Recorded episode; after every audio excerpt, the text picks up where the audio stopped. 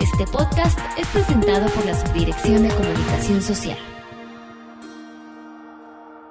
Hola, ¿qué tal? Bienvenidos a FIRA Informativo y este lunes tendremos en nuestro podcast institucional la participación del ingeniero Jorge García Hernández, él es residente estatal de FIRA en Oaxaca, para hablarnos sobre las principales estrategias operativas que estará realizando la institución en esta entidad. Ingeniero García Hernández, bienvenido a este espacio de comunicación. Gracias, Ceci, a ti, a tu equipo. Buenos días a ustedes y a todo el auditorio de FIRA.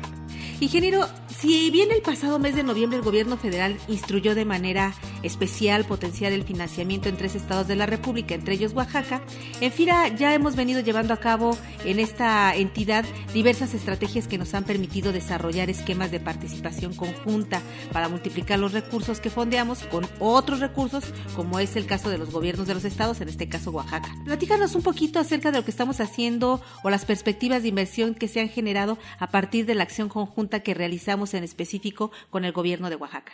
Primero, quiero destacar que en el estado de Oaxaca hemos venido impulsando el desarrollo de diversas redes de valor, las cuales aportan más del 80% del valor de la producción agropecuaria de la entidad. Por ello, el haber promovido y concretado con el gobierno del estado el Fondo de Garantía Agropecuario constituye una excelente oportunidad para el impulso de financiamientos al sector agroalimentario y rural de este estado. Lo importante de este fondo es que se otorga una garantía líquida del 10% de cada crédito, bajo el concepto de primeras pérdidas, y cubre el saldo total del crédito no pagado, es decir, cubre el capital más los intereses generados. La propuesta del gobierno del Estado es canalizar recursos a este fondo por un importe de 100 millones de pesos para este año, lo cual nos va a permitir impulsar como FIRA cerca de mil millones de pesos en financiamientos.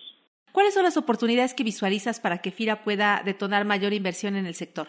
La estrategia anunciada por el presidente de la República para tres estados del sur, sin duda que representa una excelente oportunidad para detonar el desarrollo económico de la entidad por los incentivos que se van a estar canalizando a los sectores productivos.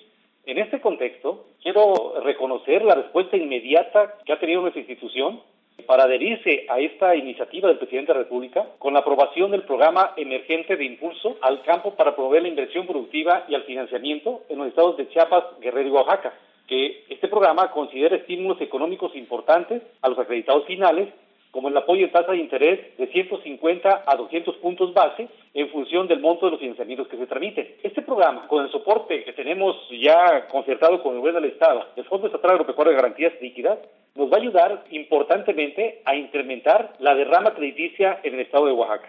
¿Qué es lo que, ha estado haciendo FIRA en apoyo a los productores y qué acciones implementará para la renovación de cafetales que forman parte de esta estrategia? el café es una actividad estratégica para el estado de Oaxaca desde el punto de vista económico y social. Económico porque es una fuente importante de ingresos, de divisas para el estado, porque es un producto que se está actualmente exportando en el mercado internacional.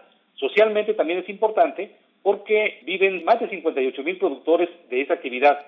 Productores que, es relevante comentarlo, son productores indígenas que viven en áreas de alta y muy alta marginación en el Estado y que a través de la integración horizontal y vertical que han tenido gracias a la organización, hoy en día precisamente se han colocado su producto en estos mercados internacionales.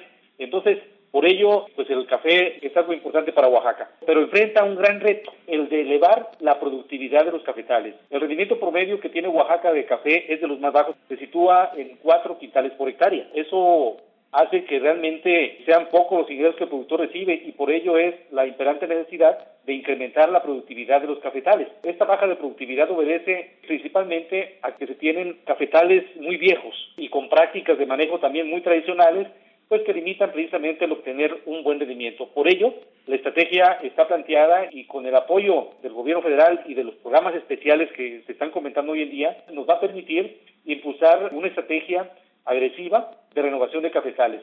Para ello, en estos momentos estamos en una negociación con el gobierno del Estado para que, al igual que Chiapas, podamos implementar un fondo para el pago de intereses. En lograrse esta estrategia, sin duda va a alentar enormemente la inquietud de los productores para renovar los cafetales. En este sentido, la participación de los intermediarios financieros que hemos logrado para fortalecer esta red de valor, ¿cuál es la respuesta? ¿Cuál es la perspectiva? ¿El desarrollo de, más, de, de, pequeños? ¿Cómo estaremos trabajando en la parte de intermediarios financieros? Tenemos aquí intermediarios financieros especializados en apoyos a la red café para poder precisamente atender las demandas las necesidades que tengamos en esta red.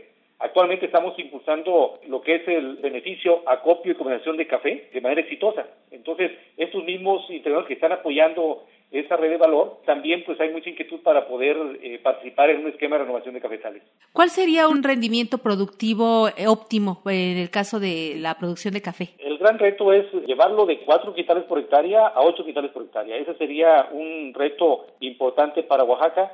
Considero que sí es lograble, partiendo de mejores prácticas de manejo y también de renovación de cafetales. O sea, la renovación de cafetales es imperante para poder incrementar sustancialmente la productividad.